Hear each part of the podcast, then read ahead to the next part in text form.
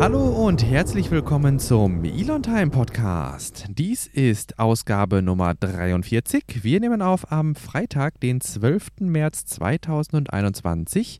Wir haben Viertel vor sieben am Abend. An den Mikrofonen begrüßen euch wie in jeder Woche Silas Borowi aus Gelsenkirchen und Albrecht Köhler aus Grünheide. Schönen guten Abend einen wunderschönen. Es ist wunderbar. Es freut uns sehr, dass ihr wieder eingeschaltet habt. Es ähm, ist schön zu sehen, dass doch eine ja, konstant wachsende Zahl von ZuhörerInnen sich hier einfindet und ja, unserem Podcast beiwohnt. Wir haben in dieser Woche wieder eine ganze Zahl von Themen und ich habe dunkel in Erinnerung, dass wir uns eine gute Angewohnheit ähm, selbst erarbeiten wollten und einen kurzen Abriss geben wollten. Richtig, genau. Ich würde das nochmal übernehmen, weil mir das ein bisschen Freude bereitet. Wir haben folgende Themen im Angebot und zwar SpaceX, Starlink, Tesla, SpaceX, Starship, Raumfahrt und noch ein kleiner Beitrag zur Elektromobilität. Bleibt dabei, dann werdet ihr auch das noch mithören. Ja, wunderbar. Ich ähm, stelle jetzt gerade in einem kurzen Abriss fest, äh, wir haben vielleicht ein bisschen äh, doof sortiert, indem wir mhm. SpaceX, Tesla, SpaceX gemacht haben. Ja, wir können es nochmal ändern. Ich mache jetzt äh, hier SpaceX Starlink und SpaceX Starship vorneweg und dann kommt Raumfahrt und dann Tesla und dann die Elektromobilität. Was äh, anders. Raumfahrt, Tesla und Elektromobilität. das hört sich doch gut an, oder?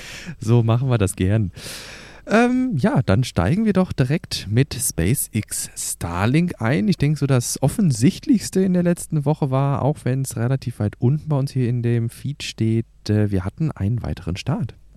Äh, Starlink-Start, meinst du? Ja, genau. Ja. Ah ja, richtig, der war gestern. Uh, war gestern, ne? Mhm. Elfter, wenn gestern der doch, 11. war, ja. Doch, dann, äh, dann stimmt das richtig. Da war gestern und ähm, es sind mal wieder erfolgreich 60 äh, Kleinstsatelliten ausgesetzt worden mit einer erfolgreichen Landung der Falcon 9 auf dem Drone-Chip. Und äh, wir hatten es, glaube ich, letztens schon mal angekündigt, das ist eigentlich ja schon Usus geworden. Da braucht man fast gar nicht mehr ja. drüber sprechen. Aber hast du einen aktuellen Stand, wie viele Satelliten, einen fixen, schnellen Stand, wie viele Satelliten aktuell da oben sind? Also uh, äh, der Stand von letzter Woche plus 60. Das äh, ja. kriegen die Zuhörer, glaube ich, auch hin. Ja, ja, ja, genau. Aber äh, ich meine, dass wir beim letzten Mal gar nicht so genau nochmal auf den Stand eingegangen sind. Oder war das beim vorletzten Mal? Da, ach, stimmt, beim vorletzten Mal, wo wir dann von der coolen Plattform gesprochen haben. Genau, genau, genau, genau. Ähm, und ich glaube, wir haben hier Gunther, Gunther Space Page gar nicht mit drin. Deshalb äh, müsste ich dann nebenbei jetzt gleich nochmal kurz gucken, ob ich es finde. Aber ähm, dann kann ich mal mit dem nächsten Jonathan Thema weitermachen. So, ich hab's, ah, ich hab's schon. Okay. Uh, du bist immer so fix, muss ich sagen. Ja, ich, ich, ich, möchte an dieser Stelle vielleicht nochmal sagen, wir haben hier diese wunderbare Suchfunktion bei uns äh, auf der Homepage und äh, hier habe ich gerade einfach mal Flux nach Starlink gesucht und dann habe ich gesehen, dass wir in Episode 40 zuletzt darüber gesprochen haben und dort ist Jonathans Space Page verlinkt. Ah, ja. Und äh, Satelliten gestartet sind 1265 und immer noch im Orbit davon sind 1200. Insofern, ähm, ja, doch äh, eine stetig wachsende Zahl. Ich meine, wir hatten knapp unter 1000 beim letzten Mal, als wir gesprochen hatten, im Orbit. Und mittlerweile sind es dann doch ähm, deutlich über. Wir hatten auch, glaube ich, kurz hintereinander zwei Starts und jetzt nochmal einen weiteren und die waren alle voll bis oben hin mit Starlink-Satelliten. Eine Ride-Sharing-Mission haben wir jetzt schon ähm, ein, zwei, drei Starts nicht mehr mhm. gesehen. Und äh, insofern wächst diese Zahl rapide. Und das ist nicht alles, was wir von Starlink zu berichten haben. Wir haben noch mehr. Richtig, genau. Und zwar sind jetzt Starlink-Vorbestellungen in Deutschland möglich. Du hattest gesagt, du hast eine Mail bekommen, äh, du hast dich registriert vor einer ganzen Weile, ich mich auch und irgendwie habe ich das noch nicht gecheckt aber ist ja auch nicht so schlimm. Ich muss es nicht haben, ich bin gut angebunden. Ähm, stand dann irgendwas Interessantes in der Mail, in der Vorbestellungsmöglichkeitsmail drin? In der An Vorbestellung. Ankündigung war es ja eher. Ja, ja, ein Ankündigung inwiefern? Eine Ankündigung, dass es jetzt möglich ist. Ach so, ja. Ja, es hat mich insofern ein bisschen gewundert. Ich könnte mir vorstellen, dass die Bestellung schon vorher möglich war. Ich hatte nämlich vor gut, ja, vor doch etwas länger als ähm, einer Woche, meine ich jetzt schon, äh, getwittert, dass äh, Starlink-Bestellungen jetzt möglich sind, wenn man direkt auf die Starlink-Seite geht und dort seine deutsche Adresse eingegeben hat. Dann hat man auch direkt Europreise angezeigt bekommen und man konnte eben auf Buchen oder Vorbestellen klicken. Und ähm, hier war es jetzt eben eine E-Mail-Notification, die auf genau das hingewiesen hat, also dass man seine Adresse da eingeben soll und äh, wenn dann Service verfügbar ist, kann man das eben vorbestellen. Und man äh, gibt dann eben einen Deposit von, was hat, was hat die geschrieben? Ich glaube 90, 60 oder 90 Euro. Und äh, wartet dann im Grunde, dass die Bestellung bei einem eingeht. Das Ganze wird aus Amerika verschickt, so wie ich das nachverfolgen konnte bei Twitter. Und ähm, ab dann soll wohl ein ja, regulärer Service auch in Deutschland gewährleistet sein. Aber wie gesagt, ich glaube, dass so die E-Mail so die zweite Welle an Leuten war, die informiert worden sind und dass die, die vielleicht schon vorher immer mal so auf der Seite geguckt haben, auch schon vorher vorbestellen konnten. Mhm. Also quasi ein bisschen weiter vorne in der Schlange sind. Ja. Ähm, gegenüber denen, die die E-Mail gekriegt haben. Ja. Weißt, weißt du, dass Grünheide auch eine Starlink-Schüssel schon hat? Das, hattest du das mitbekommen? Auf, auf dem Giga Berlin-Gelände, ja. dass da auch eine Starlink-Schüssel schon steht? Ja, ja, ja, ja. Ah, okay. Auf diesen. Und Container, auf dem Containerdörfchen. Ja, ne? genau. Mhm. Steht nach wie vor da und äh, der Winkel ist auch nicht verändert worden. Es gab dann ein paar verrückte Leute bei Twitter, die dann geguckt haben, wie der Winkel ist tatsächlich von dieser Schüssel und mhm. geguckt haben, ob die Abdeckung da ist und so weiter und so fort. Da habe ich mich dann ausgeklingt, weil so tief äh, stecke ich dann da auch nicht drin. Und wir wissen von einer zweiten Person in Deutschland, die auch Starlink recht früh schon hatte. Das Stimmt. ist von, äh, von Vive, ne? Genau. Die äh, da mit Elon Musk auf Twitter auch in, immer mal wieder interagiert. Und äh, ja, Genau, da könnte ich mir tatsächlich vorstellen, dass wie von einem äh, ehemals amerikanischen mhm. Vorbesteller dann vielleicht da äh, das Paket abstauben konnte. Ja. Ähm, aber das ist jetzt auch, ich würde mal vermuten, drei Wochen her ungefähr, dass wir das gesehen hatten, ne? Von ihr oder von, ja, von, ihr. von Giga Berlin? Ah, nee, das ist schon länger. Ja? Zwei Monate. Hm. Uch, meine Güte, die Zeit rennt.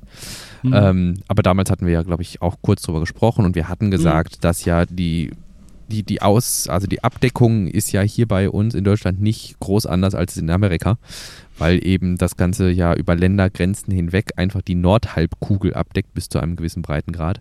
Ja, stimmt. Und ähm, insofern denke ich, dass das hier jetzt auch dann schnell gehen soll. Äh, die Geschwindigkeiten sollen zwischen äh, aktuell 10 und 50 werden, glaube ich, garantiert. Aber da gucke ich gerne nochmal ähm, rein. Ein Moment, ich habe die E-Mail ja hier. Dumm, die dumm, die dumm. Oder auch nicht. Ah, nee, schade. Ich jetzt bei Twitter gäbe es bei Twitter eine richtig geile Suchfunktion, dann könnte ich auch schnell den ja. Tweet von äh, mir raussuchen, wo ich das Bild gepostet hatte, weil da gab es ja. auch einige, die dann mal gezeigt haben, wie schnell deren äh, Starlink-Satelliten-Internet ist, ja. ähm, weil sie das dann mal getestet haben und auch äh, bereitgestellt haben. Aber so, jetzt aber. Die Sufu von, vom E-Mail-Programm hat jetzt gerichtet.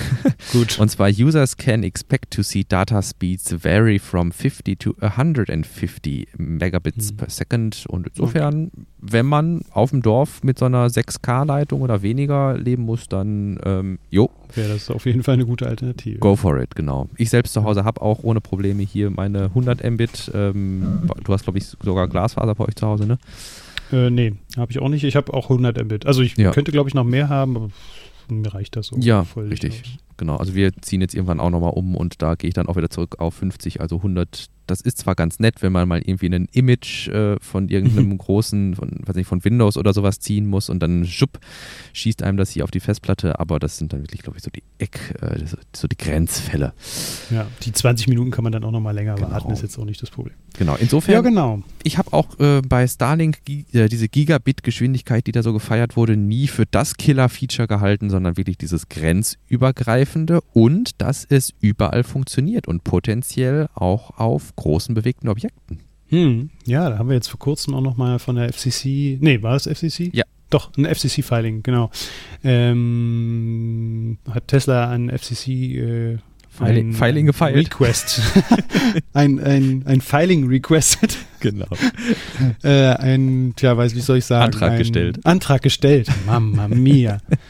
Ähm, dass sie ähm, ja diese Starlink-Schüsseln beziehungsweise auch Starlink äh, die Möglichkeit, Starlink zu empfangen, ähm, auch auf bewegten Objekten äh, umsetzen wollen. Und somit ist das interessant für Leute, die sich mit dem Fahrzeug bewegen, beziehungsweise ja mit einem Mobil, äh, Wohnmobil dann bewegen und dann irgendwo stehen bleiben wollen. Genau. Weil aktuell, aktuell ist es ja so, ne, dass die Starlink-Satelliten ja auf einem bestimmten Bereich äh, fixiert sind, wenn ich das richtig mhm. in Erinnerung habe. Und man dann zum Beispiel nicht mit seiner Starlink-Schüssel aus äh, Schweden dann äh, nach Deutschland so einfach umziehen kann, einfach mitnehmen kann. Ähm, und das, das, ist problemlos möglich. ja, Hm? war das nicht irgendwie, gab es da nicht irgendwelche Restriktionen? Die Restriktionen sind die Geschwindigkeit im Wesentlichen. ja, Äh, also du könntest das weil die eingeschossen sind auf einen bestimmten Bereich oder wie? Ja, jein. Also die Starlink-Antennen, das ist ja ein, oder die Starlink-Empfangsgeräte, können wir sie ja vielleicht einfach mal nennen. Äh, diese, diese Bodenstationen, die sind ja ein kleines Wunderwerk der Technik. Also da steckt Mhm. das Neueste vom Neuesten drin und die werden weit unter Wert äh, verkauft. Ähm, da gab es auch mal eine Analyse von einem, ja, gibt ja so Analysten, so ein bisschen wie Sandy Munro, nur für Elektronik, ne? die dann so eine Schüssel mal zerlegen und gucken, was ist alles an Technik drin und was kostet sowas wohl, wenn man das in Handarbeit, das darf man ja nicht vergessen, in Handarbeit in Amerika herstellt. Und ähm, es ist halt so, dass das eine Phased Array Antenna ist. Ähm, das heißt, da sind elektronische Bauteile drin, die äh, Strahlungs, ja, die, die, die Strahlung, ja, es ist eine Antenne, die ich elektronisch verstellen kann im Grunde. Mhm. Auch wenn die Antenne in die gleiche Richtung zeigt, sind da elektronische Bauteile drin, die im Grunde den Empfang der das Kanal genau ver verjüngen oder verkleinern können. Genau, so ein bisschen, ja, genau, so ein bisschen wie dieses Beamforming. Also man, manchmal sieht man ja so Animationen von, für die Fritzbox oder sowas für, für Beamforming, dass im, im Grunde so ein Kegel irgendwie folgt, auch wenn der Router sich nicht bewegt. Und so ein bisschen ist das halt tatsächlich mit diesem, mit diesen Phased Area Antennas, die können diesen Empfangs- und Sendekegel, im Grunde gut, gut, wie du es gesagt hast, ähm, verschieben, ohne dass ich die Antenne tatsächlich drehen muss.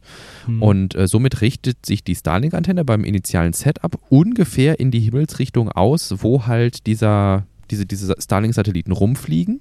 Also angenommen, du bist eher jetzt ein bisschen südlicher, dann richtet die sich halt ein bisschen nördlicher aus, weil die nördlich davon fliegen. Und wenn du sehr weit nördlich bist, dann richtet sie sich halt ein bisschen weiter südlich aus.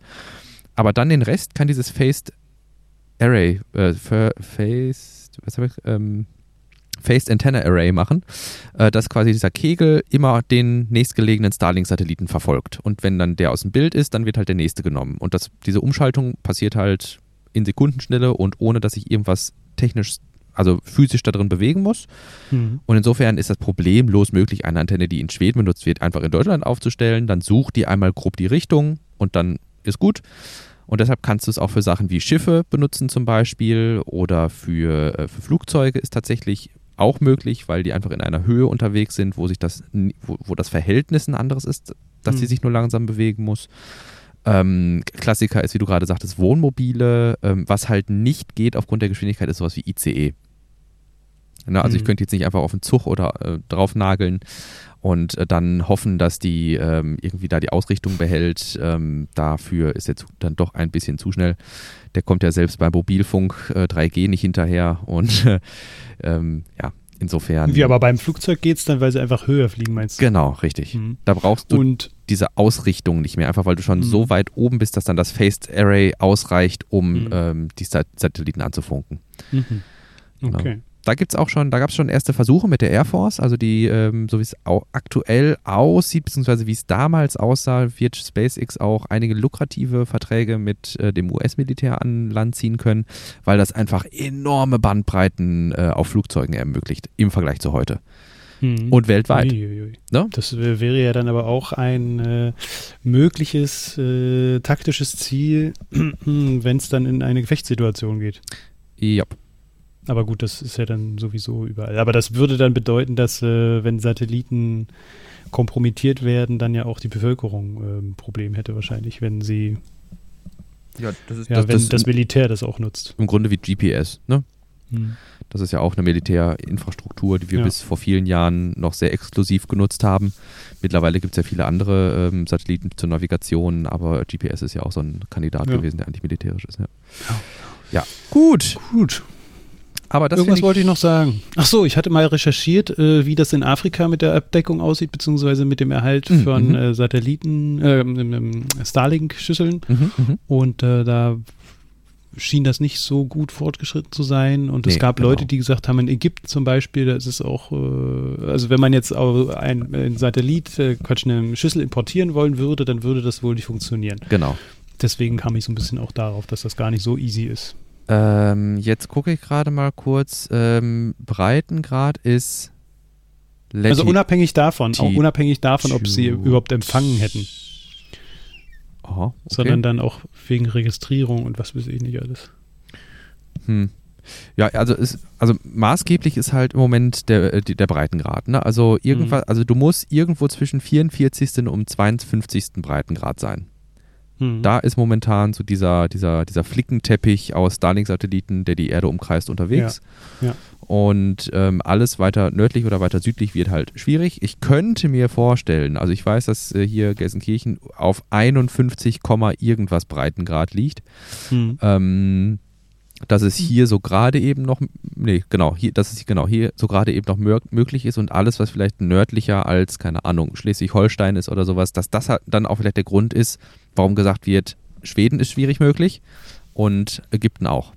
Ne? Weil ja. da einfach der Breitengrad ähm, zu steil, ne? also der, ist, der Breitengrad ist so, dass der Empfangskorridor zu steil wäre und mhm. ähm, dann da nicht wirklich viel funktionieren würde.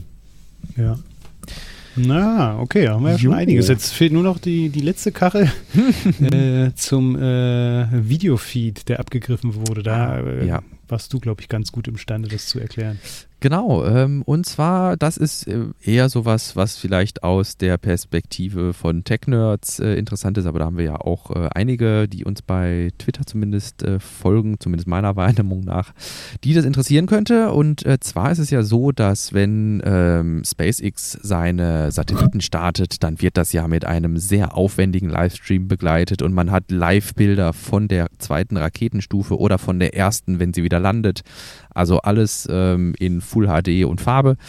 Und ähm, die Bilder müssen ja eben irgendwie wieder zurück auf die Erde kommen von den Kameras, die da oben ähm, ja, rumschwirren. Und es ist ja nicht so, dass die, weiß ich nicht, hochfliegen, wieder auf die Erde fallen, eingesammelt werden und wir dann irgendwann mal so ein Video bekommen. Nein, das ist ja, wie gesagt, live und in Farbe. Und ähm, das wird auch ganz normal über Funktechnik gemacht. Das heißt, da ist eine große, keine große, aber da ist eine Antenne an der Außenseite der zweiten und ersten Stufe und die funkt eben diese Videosignale zurück zur Erde. Und nun hat äh, es ein Twitter-User geschafft, diesen ja, Videostream selbst abzugreifen, also die Funksignale selbst bei sich zu Hause zu empfangen und dann mal den Videostream, der originär von der zweiten Stufe zur Erde zurückgesendet wird, selbst zu dekodieren. Und ähm, ja, da sieht man im Grunde ähnliches, wie man auch im Livestream sieht, nur eben ohne den Zwischenschritt über SpaceX. Und ähm, das hat dann eben zur Folge, dadurch, dass das nicht unter dem Einfluss von SpaceX steht, was man da sehen konnte, weil es ja einfach direkt das Videomaterial von der zweiten Stufe war, dass man äh, eine relativ lange Innenansicht vom, ähm, vom, vom, vom Sauerstofftank hat. Genau, das ist der Sauerstofftank. Und äh, da hat man zwischendurch, wenn man den offiziellen Livestream gesehen hat, immer mal so einen, so einen kurzen so einen kurzen Eindruck davon bekommen, wie es da aussieht, aber sobald man irgendwie da zwei, drei Bilder von gesehen hat, also so ein oder zwei Frames, zack, hat, ist es umgesprungen irgendwie zu einer anderen Ansicht. Man hatte immer so den Eindruck, man soll nicht so richtig äh, eine lange Videosequenz davon mhm. sehen. Und ähm, ja, jetzt ja, hat halt hat jemand. Das hat jetzt der User einen Strich durch die Rechnung gemacht. genau. Jetzt sehen wir das uns an. Genau, richtig. Also es ist so eine, so eine 10-Sekunden-Sequenz ungefähr, wie man da den, Sauerstoff, den flüssigen Sauerstoff in dem Tank rumwabern sieht. Ich finde, das sieht, das sieht immer, mhm. erinnert mich so ein bisschen an Stargate. Äh, Stimmt. Ich gucke mir das auch gerade nochmal an. Ja. Das, sah, das sieht wirklich komisch aus. Ja. Ja, gut. In diesem Sinne, wir können gerne zum nächsten Thema springen. Ja, und das ist dann jetzt schon SpaceX Starship. Starship. SN10. Darüber ja. haben wir äh, letztens noch nicht sprechen können, weil es dann natürlich wieder Verschiebungen gab. Ja. Und äh, ja auch als es dann klar war, dass es jetzt losgeht, dann auch nochmal eine Verschiebung. Da gab es dann ein äh, Launch-Aboard. Mhm. Ich glaube, so in den letzten paar Zehntelsekunden. Ja. Ähm, was war da die Ursache? Irgendein Druck zu hoch, ne? Genau, richtig. Ab, die, abgeschaltet. Genau, der Schub, also da sind ja auch äh, Sensoren eine, eine Armada von Sensoren verbaut, um eben äh, Informationen über den Flug zu sammeln. Und ein Sensor, der eben den Schub äh, registriert, hat gesagt, nee, das ist mir zu viel und hat gesagt, ich mach mal lieber Stopp. Und das war, wie du sagtest, ich glaube, die letzte Zehntelsekunde, also die Triebwerke laufen an und gehen wieder aus. naja, und äh, dann dachte ich schon, na toll, jetzt kann ich mir das nicht angucken, kann ins Bett gehen. Aber nein, dann hieß es irgendwie, ja, in zwei Stunden versuchen sie es nochmal. Dann bin ich doch wach geblieben und habe mir das dann auch noch reingezogen. Und das war auch ziemlich spannend, muss ich sagen. Also klar, der gesamte Prozess des Hochsteigens, des in der Luft stehen äh, und absacken und äh, auf den Bauch legen und dann zur Erde wieder ja. äh, zur Erde gleiten und dann ähm, ja mit den Triebwerken nach unten gerichtet auf dem Boden aufkam. Das hat auch geklappt. Es hat gelandet. Äh, es ist gelandet. Es ist gelandet. In einem genau. Stück. da habe ich erstmal einen lauten Brüller von mir gelassen, äh, mitten in der Nacht. Und ähm, da wussten alle, ah ja, das Ding muss wohl gelandet sein. Aber tatsächlich, mein Lieber, ich habe zu früh ausgemacht. Ich äh, musste ja dann ins Bett und habe gesagt, boah, nee, das äh, cool, dass es gelandet ist, schön, dass es steht, auch wenn es ein bisschen schräg stand. Ja, ja, denn ja. diese Füßchen äh, haben, wie man das in verschiedenen Videos sehen kann, äh, nicht ganz so standgehalten. Es ist doch mit etwas zu hoher Geschwindigkeit aufgekommen. Und dann eigentlich das große Finale. Die Explosion habe ich dann nicht mehr mitbekommen. Das war dann erst am nächsten Morgen und ich dachte, hä, die Presse schon wieder, schreibt schon wieder, dass das Ding explodiert, explodiert ist, obwohl es gar nicht stimmt. Und dann habe ich erst realisiert, dass es doch dann irgendwie 20, ja, eine Minute später dann doch in die Luft gegangen ist. Jawohl, genau. Ich glaube, das war, ähm, das waren ungefähr sieben bis acht Minuten später. Ach doch, so lange, okay. Ja, genau, dass das da wirklich äh, kokelnd ähm, am Boden gestanden hat. Man hat eine riesige Flamme aus der Seite schlagen sehen, die man, ja, wir hatten es, wir hatten gerade noch mal kurz ins Videomaterial gesehen, äh, geschaut, ähm, eigentlich die ganze Zeit, nachdem Engine Relight war, um es aus der Seitenlage in die Horizontale zu bringen. Ab da schwelt irgendwie ein Brand äh, von Methan an der Seite des Starship. Und äh, um das Ganze mal in Perspektive zu setzen, ich habe mir, hab mir immer gedacht, ja gut, das ist ein kleines Feuerchen irgendwie, ne? Und mhm. dann landete das Starship und dann kam ja auch direkt so ein Löschroboter ähm, der dann auf dem Pad äh, da Wasser gegen gesprüht hat, um das um Löschroboter? Also es wurde versucht zu löschen. Also da ist ja. irgendwie Wasser geflossen. Ich würde Weil du gerade so Roboter sagst, das hört sich so cool an, als wäre da jetzt so ein Boston Dynamics Roboter mit einem Schlauch im Arm, der dann da jetzt äh, sein Wasserchen, sein Schläuchlein da irgendwo hinhält.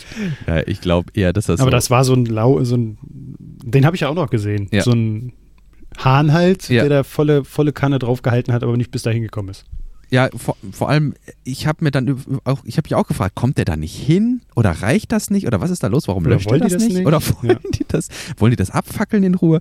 Ähm, und ähm, dann habe ich, ich. dachte, okay, vielleicht äh, machen die es mit Absicht nicht, weil sie dann irgendwie eine extreme Temperaturunterschiede mhm. äh, erzeugen. Mhm. Aber da dachte ich mir, ja gut, wenn die jetzt mit so einem Ding da auch ins All starten und dann landen, dann, dann werden die wahrscheinlich auch sehr hohe Temperaturunterschiede mhm. aushalten können. Also wäre das auch nicht das Problem. Aber ich glaube, der Druck war einfach nicht ausreichend, dass das Feuer, genau. das Schläuchlein, äh, der Wasserdruck, das irgendwie geschafft hätte, da hinzukommen. Genau, weil ne, für Relation, diese Flamme war gemessen an der Größe des Starship etwa 10 bis 15 Meter hoch. also das war kein kleines Flämmchen irgendwie, das war schon ein ausgewachsener Brand. Und ähm, ja, daran wird es dann wohl auch irgendwie, es wird damit zu tun gehabt haben, dass auch dann das Starship so unsanft aufgesetzt ist. Ich habe gerade nochmal geguckt, 10 Meter pro Sekunde war so die äh, mhm. äh, Landegeschwindigkeit. Das war halt doch ein bisschen ja. zu viel. So in den, in den, in den äh, Videos, die dann veröffentlicht wurden danach, so in den Slow-Motion-Videos, das ist ja dann, das müssen wir den äh, Hörern da draußen vielleicht mal mit, äh, mhm. mitteilen, die davon nicht so die Ahnung haben. Es gibt halt eine kleine Armada von Leuten, die das auch ähm, dokumentieren, äh, in ja. sehr guter Präzision. Und diese Videos, die da aufgezeichnet werden, die sind halt äh, sehr datenlastig und müssen dann bearbeitet werden. Und das dauert dann immer so ein, zwei Tage, bis die Videos rauskommen. Und da kann man sehen, wie dieses Starship auf dem Boden aufkommt mhm. und tatsächlich durch diese Wucht dann auch wieder nach oben federt. Also das ja. ist schon, schon verrückt, wenn man sich mal vorstellt, wie viele Tonnen das da eigentlich sind. Wenn massiver mhm. Stahl nach oben federt. ne? genau. Und ähm, ja, was wollte ich jetzt eigentlich noch sagen? Ach so, weil du gerade von Relation sprachst, die Feuerflamme, ja. die da 15 Meter hoch ist, ähm, konnte man jetzt bei SN10 auch, äh, Quatsch, bei SN11 ja. sehen, wie da die Mitarbeiter an diesen Füßchen rumbauen und das nochmal testen und gucken, ob da alles klappt, weil bei SN10, also das äh, Starship, das jetzt abgelandet ist oder aber in die Luft gegangen ist, da ist da bei der Landung sind die Füßchen so hin und her gewackelt und geklappert ähm, und da kann man davon ausgehen, dass das dann am Ende nicht so richtig gestanden hat, weshalb es dann so auf der Schräglage ein bisschen äh, stand. Und ähm, ja, und jetzt bei SN11 haben die Techniker das halt nochmal extra geprüft wahrscheinlich, mhm. um zu schauen, ob die Mechanik jetzt ordentlich funktioniert. Und da sieht man, dass ein so ein Mensch ein so ein Fuß ist. Also so 1,60, ja. 1,70 groß werden die Dinge auch schon sein. Und davon sechs Stück am Starship. Das ist schon. Es ist einfach riesig. Es mhm. ist unfassbar riesig. Ich glaube, man macht sich da keine Vorstellung irgendwie. Ähm, dass wenn da so ein paar kleine Füßchen irgendwie am unteren Bildschirmrand rumwackeln, dass das ähm, ja doch größere Bauteile sind und dieses gesamte Fluggerät einfach riesig ist. Ja. ja. Also das könnt ihr euch in den Show Notes auch nochmal anschauen, also in den äh, Beiträgen, die wir dann äh, ja, zu dem Podcast mit dazugeben äh, dass da ein Video ist, wo man das ganz gut sehen kann, wo es dann die Leute auch nochmal Mühe gemacht haben, das im Detail darzustellen, wie da diese Füße hin und her wackeln. Genau. Ist im Grunde Zeit für den obligatorischen Hinweis auf unsere Shownotes. Denn mhm. alles, was wir hier in dem Elon Time Podcast mit euch besprechen, beziehungsweise für euch besprechen, besser gesagt. Da haben wir auch Quellen für gelesen und alle Quellen verlinken wir in den Show Notes. Das heißt, wenn ihr mal in euren Podcast-Player unter dem Podcast schaut, beziehungsweise unter der Wiedergabemaske, dann müsste dort eine lange Liste von Links gegliedert nach Themenblöcken erscheinen. Und wenn euch ein Thema interessiert, das ihr dann gerne vertiefen wollt, schaut da gern mal rein. Ja, last but not least, ich habe hier äh, noch einen Tweet äh, von Elon, wo es nochmal darum geht, ähm, dass ja die Terminal Velocity, also die Geschwindigkeit, mit der Starship zurück auf den Boden gleitet in dieser Seitenlage, die ist ziemlich gering. Also wenn man, wir hatten gerade gesagt, ungefähr mit 10 Metern pro Sekunde ist äh, das Starship auf dem Boden, unsanft auf den Boden aufgesetzt. Mit ungefähr 50 Metern pro Sekunde liegt es auf der Seitenlage oder könnte es auf der Seitenlage liegen, wenn es leer wäre. Da kam dann die Idee auf, dass man doch einfach, wie man das bei den Fairings macht, die man versucht einzufangen, man könnte doch einfach ein großes, stabiles Netz spannen, wo das Starship dann reinfällt. und ähm, ja, tatsächlich äh, schrieb Elon als Antwort auf äh, diese Frage, dass äh, das durchaus mal intern diskutiert wurde und ähm, es wurde auch mal gewitzelt, dass man doch einfach nur eine große Hüpfburg bräuchte, ähm, auf der man dann das Starship la landen könnte. Aber er sagte, dass äh, it lacks dignity, also äh, das wäre wenig ele elegant, würde zwar funktionieren, aber wäre wenig elegant. Und ähm, am Ende wäre es kein großer Gamechanger, weil die, ähm, ja, der Treibstoff äh, gemessen an der Trocken, an der, an der, wie nennt man das, äh, Trockenmasse, wie nennt man das im Deutschen nochmal? Ähm, Dry Mass. Hätte ich jetzt auch so äh, spontan übersetzt. Okay, äh, nur ungefähr 5% ausmacht. Also da ist gar nicht so viel Treibstoff drin, wie man meinen möchte, weil es wird ja nur sehr kurz das Triebwerk gefeuert. Also das ist ein Nettogewicht vielleicht? Das kann sein. Ja, das Abtropfgewicht. ja. also auf jeden Fall eine, eine, lustige Vorstellung. Und das erinnerte mich so an die alten äh, Zeichnungen, die man damals gemacht hat, äh, um irgendwelche Kugeln, die man dann äh, mit Kanonen ja. ins äh, All geschossen hat, dann auch wieder aufzufangen und ja. so. Aber zeigt, finde ich auch, weshalb ich das so, so, schön fand und dass ihr in die Shownotes mit reingenommen habt, das, ist, das zeigt irgendwie so die Natur von Elon als ähm, ja, leitende Persönlichkeit bei SpaceX. ja. Gut. Kommen wir zum nächsten Thema.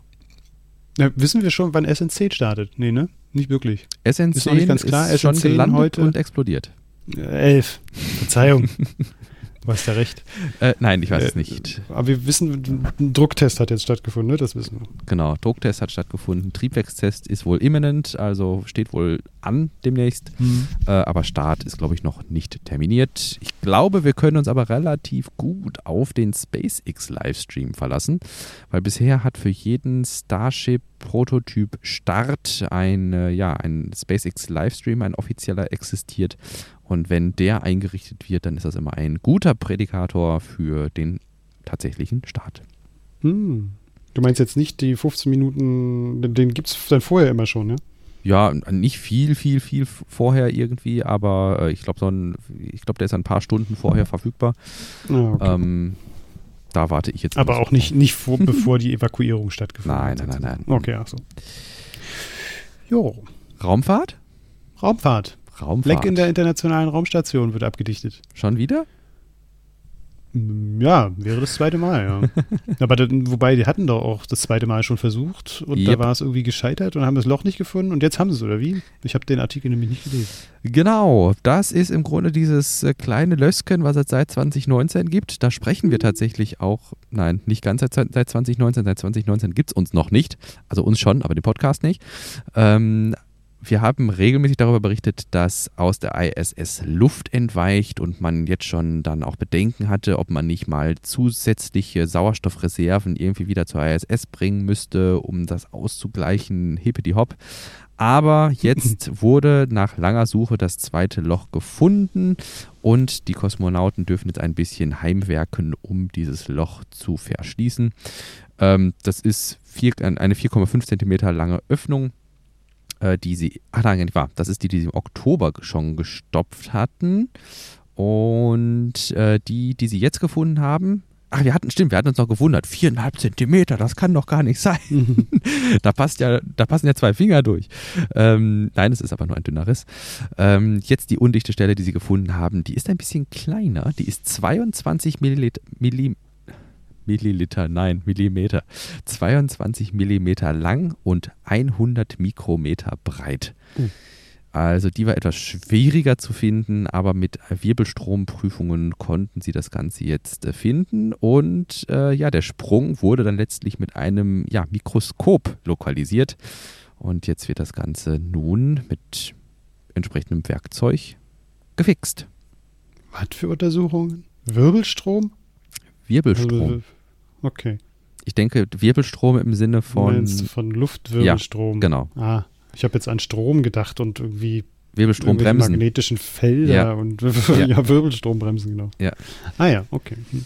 ICE war das, glaube ich, ne? Hm, Na, alle, viele Züge haben doch Wirbelstrombremsen. Ja. Und Gut. Ich glaube, der R-Regionalexpress auch. So weit stecke ich nicht im Zügethema drin. Ich Ja. mag Züge, aber nicht so sehr.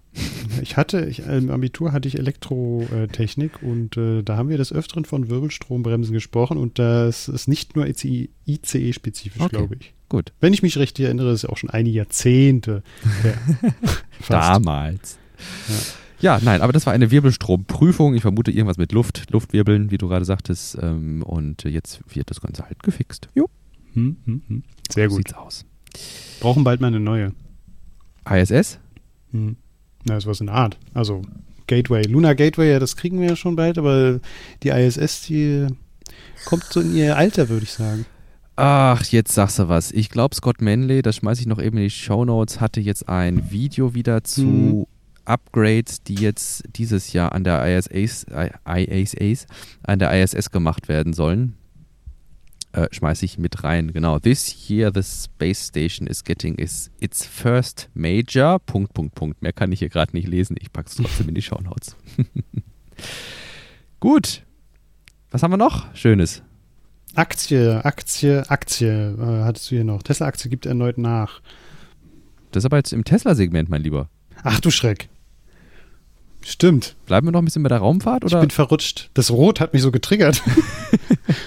äh, richtig, wir bleiben bitte noch bei Raumfahrt und da sprechen wir jetzt über Meteoritenüberreste in England. Da hast du ausgeglaubt, dass es dort äh, nach einem fetten Feuerball, ähm, bei dem sich alle übelst gewundert haben, äh, mitbekommen haben, dass in ihrem Vorgarten irgendwelche Graphitklümpchen rumliegen. Jo, richtig. Da in, in England gab es voll den fetten Feuerball. Ein äh, Feuerball-Meteor, der am 28. Februar eben über England niedergegangen ist. Der wurde von einigen tausend Menschen tatsächlich äh, gesehen.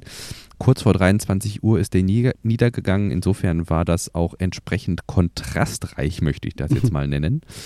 Und ähm, es gibt wohl eine Organisation, ähm, wo man dann sagen kann, jo, ich habe hier was gesichtet und da sind diesmal mehr als 1000 äh, Berichte über Sichtungen eingegangen. Das heißt, die University of Oxford war sich schon ziemlich sicher, dass da etwas äh, Größeres passiert sein muss.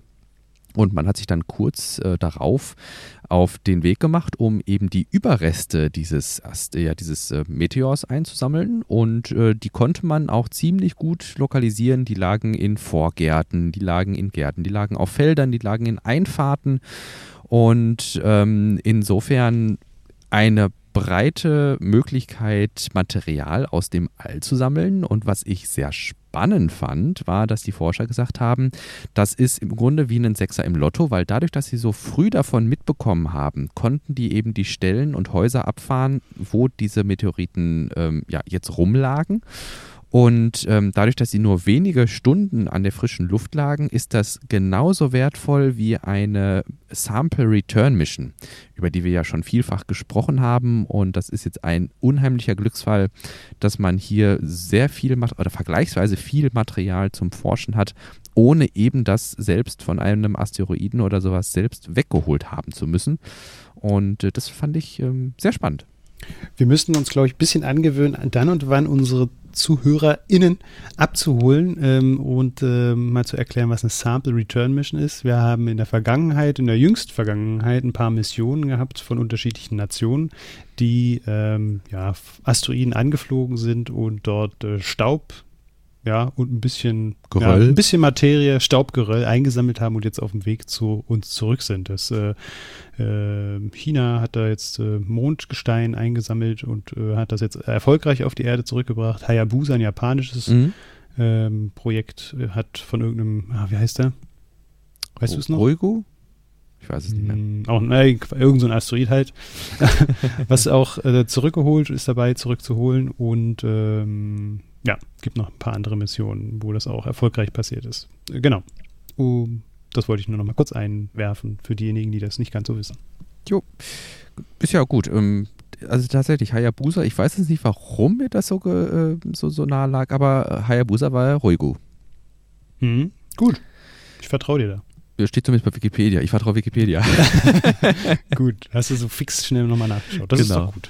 Ähm, aber gute Anmerkung, wir sollten dann und wann darauf achten, aber dafür, ich glaube, da, da, da, kontrollieren wir uns gegenseitig irgendwie, ähm, dass wir unsere Hörerinnen und Hörer natürlich abholen wollen. Und ähm, die größten Stücke, die jetzt eben da eingesammelt wurden, ähm, die zurückgefallen sind zur Erde, eben in diesem Meteoritenschauerchen äh, sind nicht besonders groß. Also das ist, weiß ich nicht, so, so, so daumengroß ist, glaube ich, das größte Stück, was da gefunden wurde. Aber selbst mit der Asche, die dann irgendwie noch in dem Hinterhof liegt oder sowas, können die Forscher was mit anfangen. Und ähm, ja, meine Güte, haben sie sich einen Weg zu diesem Asteroiden gespart. Hm. Hab mir gerade mal meinen Daumen angeguckt, um zu wissen, wie groß das ist. Hm. Das ist ein guter okay. Größenvergleich, so Daumen, ne? Ich weiß, nicht, ich weiß, hab deinen Daumen noch nie gesehen. Aber das, das so vergisst man ja auch, weil so total off-topic. Wir haben uns noch nie gesehen, ne? Also so in Real Life stimmt. und so. Ja. ja. müssen wir mal Also, aber du, äh, zumindest auf Bildern siehst du gar nicht so dick aus. Also könnte das dein Daumen auch mein Daumen sein. Ich wollte schon sagen, was soll das denn jetzt heißen? du siehst du gar nicht so dick aus. Äh, ja, schön. Ähm, hier ein neuer ESA-Chef sehe ich, Aschbacher. Über den haben wir letztens schon mal gesprochen. Genau, das war jetzt mehr so, äh, das war mehr so der Vollständigkeit halber. Du hattest ja letzte Woche schon von erzählt und ähm, dann gab es einen Heise-Artikel, nachdem wir veröffentlicht hatten. Wir waren mhm, quasi nachdem wir von wir waren diejenigen, die darüber zuerst gesprochen haben. Genau, die, die, die, haben, die haben die uns eigentlich zitiert. Ich gucke. ja, ähm, in der Heise gab es einen Artikel und ähm, aktuell geht es halt eben darum, dass ähm, Herr Aschbacher mal einmal über ja, eben SpaceX auch spricht. Und das ist ein Interview, das in der Heise erschienen ist und wir lassen das einfach mal da for reference, oder? Hm, ja, ich habe mal kurz drüber gelesen gerade. Es ist auf jeden Fall nicht verkehrt, dass die jetzt ein Space Summit dieses, dieses Jahr oder nächstes Jahr äh, abhalten 2022, wollen. 2022, glaube ich. 2022. Das, Ach nee, das, das ist Ariane 6, Entschuldigung.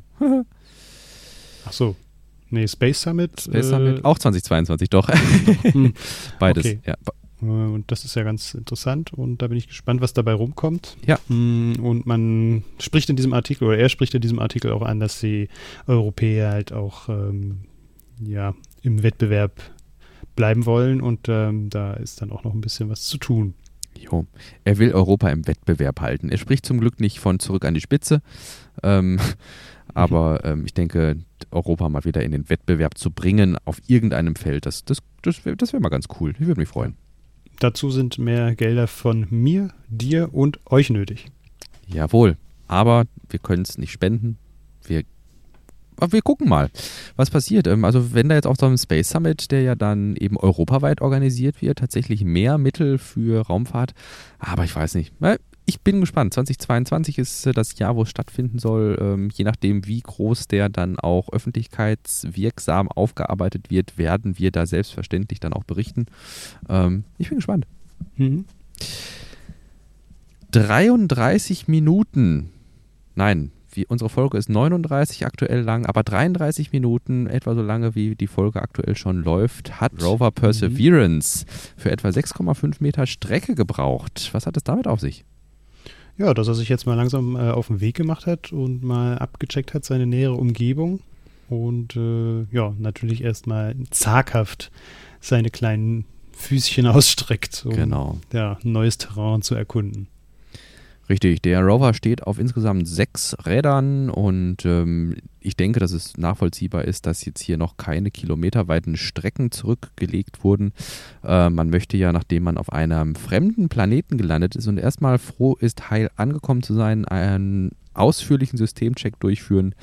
Und äh, das war eben Teil dieses ersten ja, zur Bewegung dienenden Systemchecks, ähm, dass man eben schaut, ob alle Motoren innerhalb der Parameter sind. Das sind ja auch hoch, ähm, mit, also im höchsten Maße mit Sensoren bestückte Fahrzeuge, diese Rover.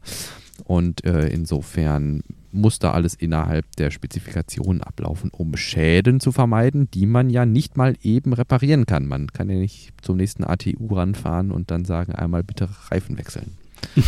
Ja, richtig. Jetzt demnächst steht ein Belly Pan Drop an. Äh, das ist äh, des, der Unterboden sozusagen wird äh, ja, fallen gelassen, so dass dort dann die Sample Return oder Sample, das Sample System freigelegt wird. Genau. Ähm, das war jetzt vor kurzem von aus dem Twitter-Kanal zu erlesen, vor einer Stunde. Jo. Äh, dieses, dieses, dieses System, was halt unten drunter ist, ist dafür da, um eben Proben nicht nur vor Ort zu analysieren, das konnte Curiosity, sondern äh, die Proben werden nicht mehr in dem Umfang vor Ort analysiert, sondern sie werden in, im Grunde in Probenröhrchen gepackt und versiegelt und dann unter dem Rover verstaut. Der nimmt die dann mit und irgendwann mal in zehn Jahren ist, glaube ich, der Zeithorizont, mhm. der vorgeschlagen ist, soll dann ein, eine andere Mission zum Mars geflogen sein, um diese Proben vom Rover abzuholen. Zehn Jahre tatsächlich? Ich meine ja, das ist der Horizont, bis, bis die mhm. dann wieder hier sein sollen. Ah, okay. Ja. Gut. Da sind die Europäer übrigens für zuständig, die Dinger wieder zurückzuholen. Da gibt es auch schon Verträge. Aber echt, ey. Sollen die mal schneller machen? Na, sollen sie mal Elon-Time anwenden? genau. Sollen die mal in Elon-Time publizieren? Nein, nein, lieber nicht. Es hat auch sein Gutes, wenn man sich mal ein bisschen Zeit lässt und äh, das äh, gut durch. Aber es hat schon, es ist ein Kompromiss aus beidem, wäre nicht verkehrt. Das ist ja, wäre ja schon mal wünschenswert. Jo. Blue Origin haben wir noch in unserem Raumfahrt-Pad. Yo, yo, yo, Blue Origin, äh, die ja in der Vergangenheit immer ein bisschen Pech hatten mit NASA-Verträgen oder ja. NASA-Kooperationen, ähm, haben jetzt doch eine Kooperation eingeheimst. Sie dürfen nämlich sehr wahrscheinlich ähm, ja, mondähnliche Gravitationsverhältnisse Verhältnisse, genau, simulieren. Und wir und haben uns, genau, ja, genau, wir haben den Artikel gelesen und haben gedacht, aha, also ich habe, wie gesagt, ich bin ja immer dafür, das ist ein riesengroßer Freefall Tower im Grunde, äh, New Shepard. Äh, genau, wir hatten es vielleicht der Vollständigkeit halber zu sagen, es geht um New Shepard, nicht um New Glenn. Und äh, New Glenn ist ja die kleine Rakete mit einem Triebwerk von Blue Origin, die jetzt schon ja einige Male ja, viele Male, nicht einige Male, viele Male bewiesen hat, dass sie starten kann, ihre Kapsel kurz vor der 100 Kilometer Grenze absetzt und dann wieder zur Erde zurückkehren kann. Und ähm, dann war so die Überlegung, ja gut, wie simuliere ich denn jetzt im freien Fall Mondgravitation? Ein Sechstel ungefähr der Erdgravitation. Hm, ähm, was muss ich da tun? Weil ich bin ja im freien Fall und ich kann diesen freien Fall auch nicht so gut bremsen. Und äh, dann haben wir ein bisschen rumgelesen und es hat ein bisschen gedauert, bis wir einen Artikel gefunden haben, der uns das doch mal ausführlicher erklären konnte. Und zwar ist es so, im Grunde naheliegend, aber wenn man, ähm, ja, manchmal sieht man ja den Wald vor lauter Bäumen nicht. Die Kapsel wird in Rotation versetzt und wenn man mit elf Umdrehungen pro Minute um die eigene Achse in dieser New Shepard Kapsel rotiert, dann ist man an den Rändern der Kapsel ungefähr bei einem Sechstel Mondgravitation. Ich weiß allerdings nicht, ähm, inwieweit das hilfreich ist, weil was mir gerade nochmal einfällt, einem Menschen bringt das ja nicht viel. Hm. Weil diese ein ja. Sechstel gelten ja nur für einen Punkt auf dem Kreis. Und das wäre zum Beispiel dann die Außenhaut von New Shepard. Und dann wäre quasi, wenn man da drauf laufen wollen würde, wären die Füße auf ein Sechstel Gravitation, aber weil der Oberkörper mhm. ja dann in die Kapsel reinragt, wäre der Kopf schwerelos. Und das wäre das, das wären ziemlich interessante Bilder irgendwie. Vor allem, wenn dann vielleicht eine Frau mit offenen Haaren, die schweben dann so in der Mitte in der, in der Luft, aber die kann an der Seite der Kapsel laufen. Naja, ah ähm, wir wollten das einfach mal da lassen und freuen uns, äh, dass hier die NASA weiter ihre Bemühungen der Privatisierung vorantreibt und eben diesen Vertrag jetzt mit Blue Origin anpeilt.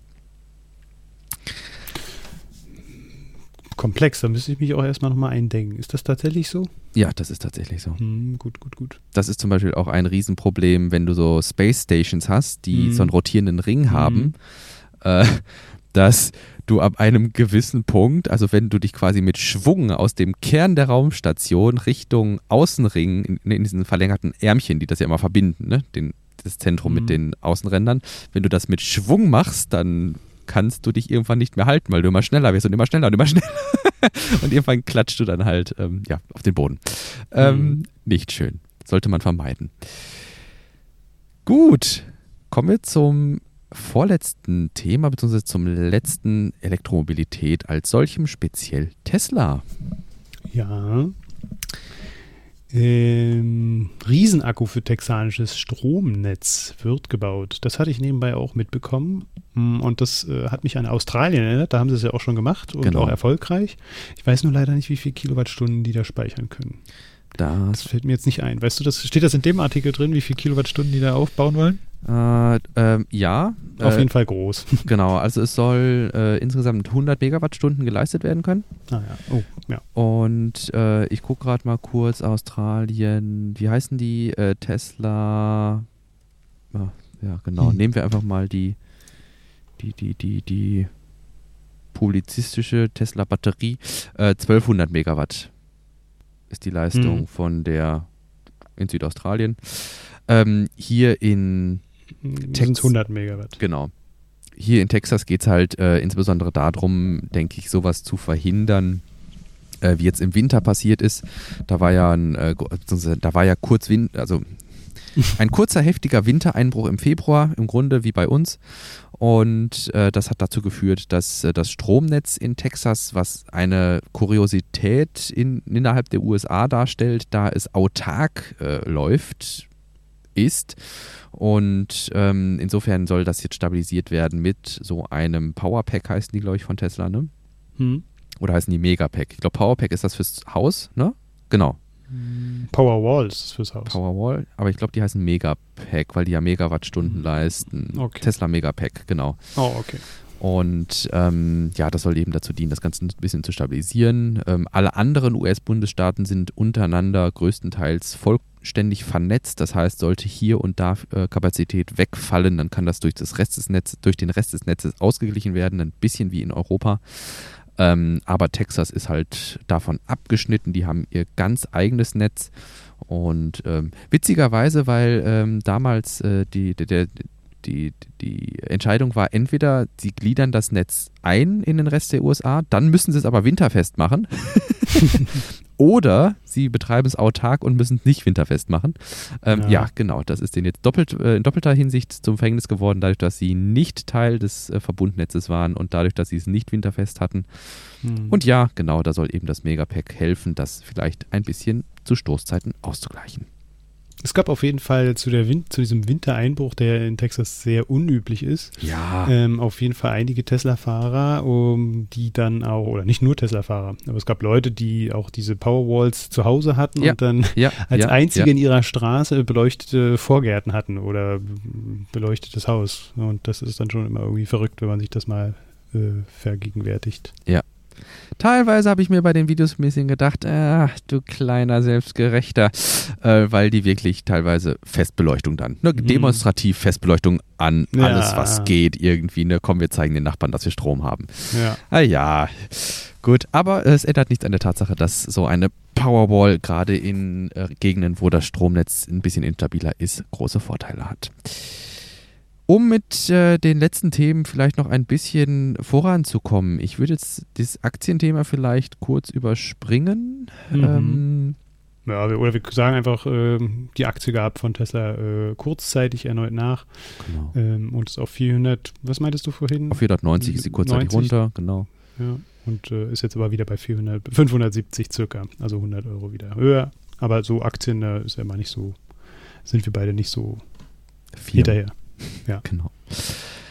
Tesla hält am Zeitplan für den Start der Produktion in Grünheide fest. Das war ein Artikel, auf den ich nochmal gestoßen bin. Da wurde befragt unter anderem, unter anderem Umweltminister Axel Vogel ähm, wie es denn jetzt mit dem Stand der Zulassungen ist und ob Tesla denn auch schon produzieren dürfte, auch wenn abschließende Genehmigungen nicht erteilt sind. Und da wurde dann halt nochmal klargestellt, dass lediglich Probeläufe möglich sind. Aber nach wie vor hört man wohl aus brancheninternen Kreisen, wo auch immer die sind, dass weiterhin der Juli 2021 anvisiert ist und das deckt sich auch ungefähr mit dem, was letztes Mal aus der Deutschen Bahn oder aus dem Dunstkreis Deutsche Bahn geleakt ist. Und ähm, ja, insofern. Ja, das war, das war eine Nachricht oder das war eigentlich im Landtag während einer Sitzung ähm, mitgeteilt worden, dass Tesla sich tatsächlich auch an die äh, Landesväter gewandt hat und gesagt hat, mhm. hier unser Zeitplan, der steht noch, ähm, so wie wir es gesagt haben, Juli 2021 wollen wir final produzieren. Jo.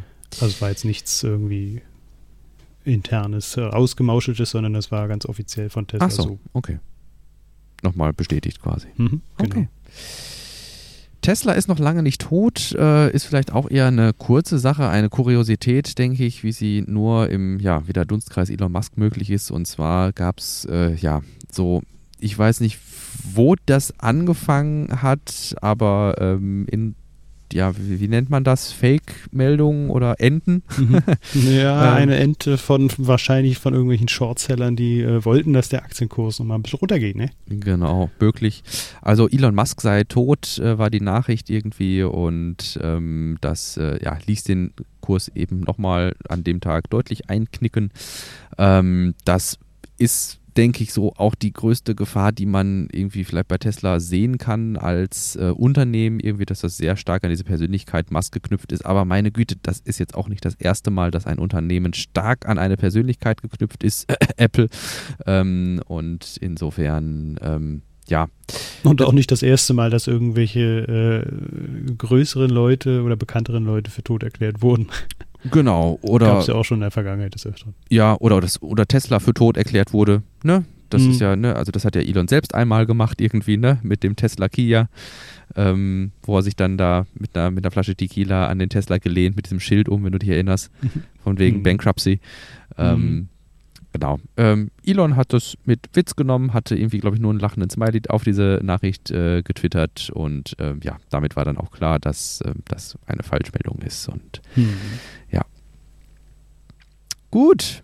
Ähm, ich gucke gerade mal kurz auf die Uhr. Acht Minütchen haben wir noch. Da können wir dann nochmal beherzt in ähm, die News zu Batteriezellen springen. Du erzähltest während der Pre-Show noch was über Batteriezellen, wo ich jetzt allerdings aber keine Referenz für habe. Das ist, vielleicht müsstest du vielleicht nochmal mit hm. reinschmeißen. Ja, ähm, du hattest ja auf jeden Fall einen Artikel rausgekramt, dass LG äh, 4680, ach, 4680er Zellen produzieren möchte, mhm. aber auch erst ab 2023. Ja die bauen ja ziemlich viel um gerade ihre Batterieproduktionsstrecken ähm, und sind da auch ziemlich gefordert und haben jetzt angekündigt, dass sie das ab, oder ich weiß gar nicht, ist das, ja doch, ist von Golem, da werden die wahrscheinlich auch nicht unbedingt äh, nur mh, mm, ja, ganz äh, spekulative Nachrichten mitteilen, sondern das Reuters ist das. Schon, Ah ja, okay, nee, dann ähm, ist klar, dass äh, LG dann erst ab 2023 da auch 4680er Zellen produzieren möchte. Genau. Äh, aber in Grünheide wird er das auch bald starten, gehen alle davon aus. Es gibt ja diese Lagerhalle, die äh, als äh, die beim, beim Bauamt angemeldet ist, ähm, die dann wahrscheinlich umgewidmet wird bald. demnächst, wo dann auch 4680er Zellen produziert werden sollen. Und ähm, ich habe gehört, dass in Shanghai jetzt auch schon 4680er Batterielinien äh, hochgezogen werden. Eine ist gerade noch in Lieferung und äh, es gibt da einige Techniker, die da dran sind und äh, ja, die 4680er Zellen dort auch demnächst produziert werden. Genau, also aktuell. Das werden dann wahrscheinlich auch Batterien sein, die dann auch äh, hier in Grünheide äh, zum Einsatz mhm. kommen werden. Entweder kommen sie dann aus Fremont oder dann aus Shanghai. Genau. Oder beides. Aktuell ist es ja noch so, dass äh, Tesla vermehrt die 2170er Zellen im Moment nach China bestellt, um da das Model 3 und Model Y zu bauen. Aber perspektivisch, das ist, denke ich, klar, seitdem wir den Battery Day gesehen haben, soll es eben ganz konzentriert auf diese 4680 Zellen zugehen. Und ähm, ja, ich denke, wir sehen im Grunde das, was uns auf dem Battery Day versprochen wurde, dass das jetzt innerhalb von drei Jahren Schritt für Schritt ausgerollt wird. Mhm. Das kommt ja insofern nicht vollkommen neu. Ich lasse gerne nochmal einen Artikel in den Show Notes, den ich jetzt aber auch ausklammer zu Teslas Full Self Driving. Ähm, wir wollten da nämlich eigentlich ausführlicher drüber sprechen. äh, vielleicht, das ist die nächste Folge dann. Ne? Genau, vielleicht greifen wir das ein, vielleicht schieben wir den auch mal in die nächste Folge, zumindest als Referenz. Der ist von der Aktualität natürlich in dieser Woche.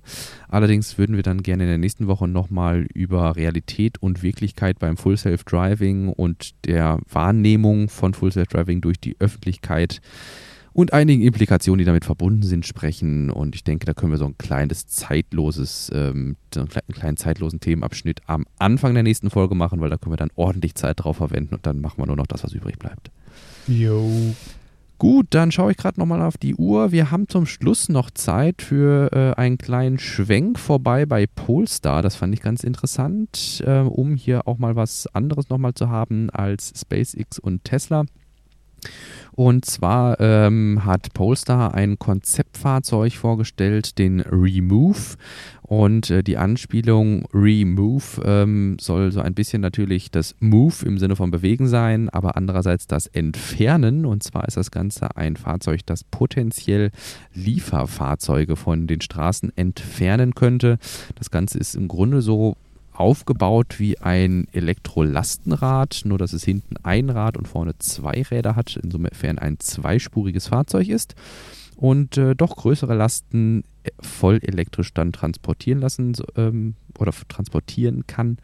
Ähm, ich fand interessant, dass das ein Push von äh, Polestar ist. Polestar ist ja eine eher jüngere Marke als Ausgründung von ähm, Volvo. Ne? Mhm, ja. Und ähm, da auch jetzt mal was anderes zu sehen, das kenne ich eigentlich nur von, von, von, ja, weiß ich nicht, manchmal gibt es das ja so, dass dann irgendwie BMW auch einen, wer war das, BMW oder BMW oder Audi, die haben mal einen Tretroller, so einen, so einen Elektroroller gemacht. Oder ich glaube von Porsche gibt es jetzt auch ein Fahrrad oder sowas, also so ein E-Bike. Und ähm, hier ist jetzt eben Volvo mit so einem Konzept-Lastenrad irgendwie drin. Und wenn das was wird, ähm, könnte ich mir durchaus vorstellen, dass das auch an der einen oder anderen Stelle eine Daseinsberechtigung hat. Den Polestar an sich, den finde ich auch echt schmuck, muss ich sagen. Ja, besonders den Zweier. Hat den finde ich nochmal, den Polestar 2, mhm. der äh, gefällt mir doch nochmal. Das, das ist, ist schick.